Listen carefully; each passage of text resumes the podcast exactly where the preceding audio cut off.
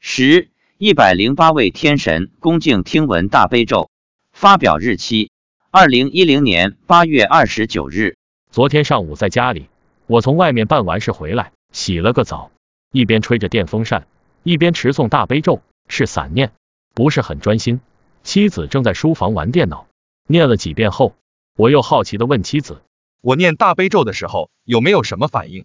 有啊，很多神在看你，：“我听了有点惊讶，都有谁在？灶神在看着你，还有财神、门神、金龟，外面还有很多的神在听。我一听来了兴趣，都是什么神啊？天神很多是道教的，他们排成一排一排的，以前我念大悲咒时有天神听吗？没有。为什么今天有这么些天神在听？今天是农历七月十九，是赵天君的生日，他们都来参加赵天君生日的。那都有什么活动？怎么活动？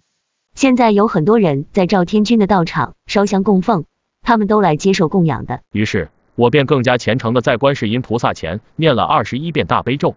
现在天神怎么样？他们都双手合十，十分恭敬的听你念。总共有多少天神？一百零八个，有没有老百姓熟悉的神？有啊，有赵天君、裴仙、关公、吕洞宾等八仙等等。中午一点多，我们一起外出办事。我习惯了边走边诵，做到了行住坐卧不离持咒。到商场时，我又问现在天神还在吗？